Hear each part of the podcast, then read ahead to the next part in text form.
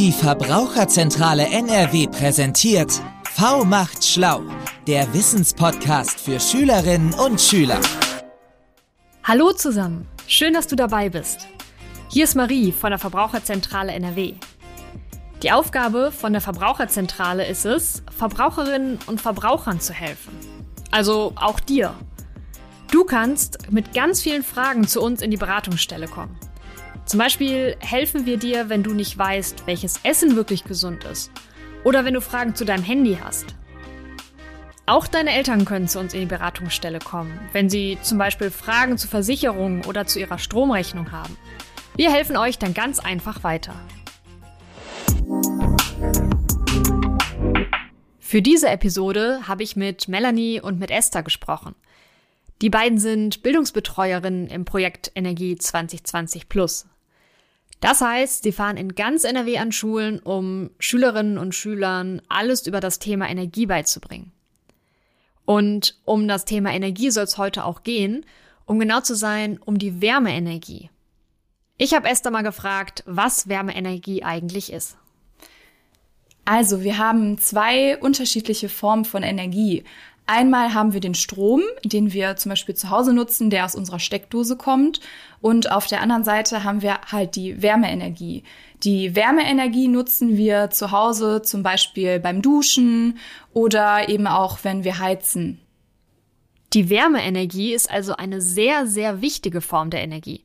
Schließlich müssen wir regelmäßig duschen und im Winter müssen wir die Heizung zu Hause anmachen, damit wir nicht frieren.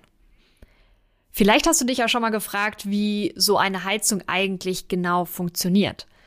Das hat mir Melanie erklärt. Genau, also in den Schulen hören wir oft von den Kindern, ähm, dass die Heizung mit Strom betrieben wird. Das ist bei den meisten Heizungen allerdings anders. Und zwar benutzt man dafür Erdöl oder Erdgas.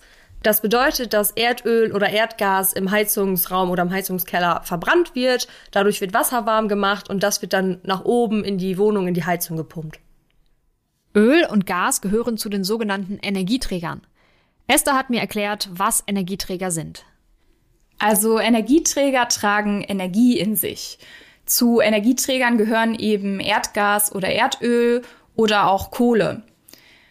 Die werden dann verbrannt, um zum Beispiel Wärme oder auch Strom zu erzeugen. Und bei dieser Verbrennung entsteht das Klimagas CO2 oder eben auch Kohlenstoffdioxid genannt. Das Problem damit ist halt, dass CO2 in der Atmosphäre, wenn wir zu viel davon haben, den Klimawandel fördert. Vielleicht habt ihr schon mal vom Treibhauseffekt gehört. Melanie erklärt euch nochmal genauer, was das große Problem mit Kohlenstoffdioxid ist. Normalerweise ist es ja so, dass die Sonnenstrahlen auf die Erde kommen und dann teilweise hier bleiben und teilweise wieder abprallen. Das heißt, dass wir eine ganz gute Temperatur auf der Erde haben. Wenn wir jetzt aber zu viel CO2 oder auch Kohlendioxid genannt äh, in der Atmosphäre haben, dann kommen die Sonnenstrahlen nicht mehr raus. Das bedeutet, dass es dann hier zu warm wird. Und wenn es hier zu warm wird, können sich die Tiere zum Beispiel nicht mehr so schnell anpassen an die Temperatur und es besteht die Gefahr, dass sie aussterben das Wetter verändert sich auch. Ähm, wir haben mehr Stürme. In anderen Regionen haben wir vielleicht Dürre, also es regnet gar nicht mehr. Dann schmelzen die Polkappen und ähm, ein paar Teile der Erde können dann auch überfluten. Um zu verhindern, dass es auf unserer Erde immer wärmer wird, setzen sich ja sehr viele Menschen für mehr Klimaschutz ein.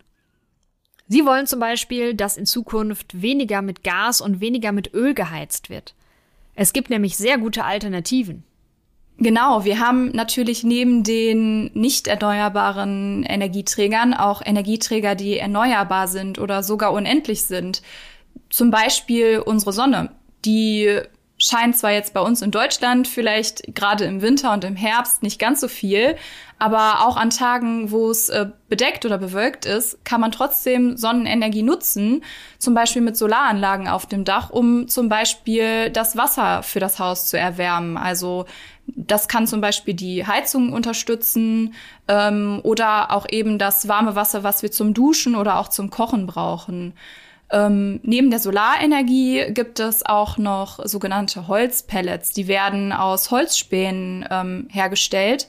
die ja quasi als Nebenprodukt entstehen, wenn Holz geschnitten wird in Sägewerken. Die werden dann ganz doll zusammengepresst und dann eben ähm, ja eine Heizung verbrannt, um eben Wasser zu erwärmen.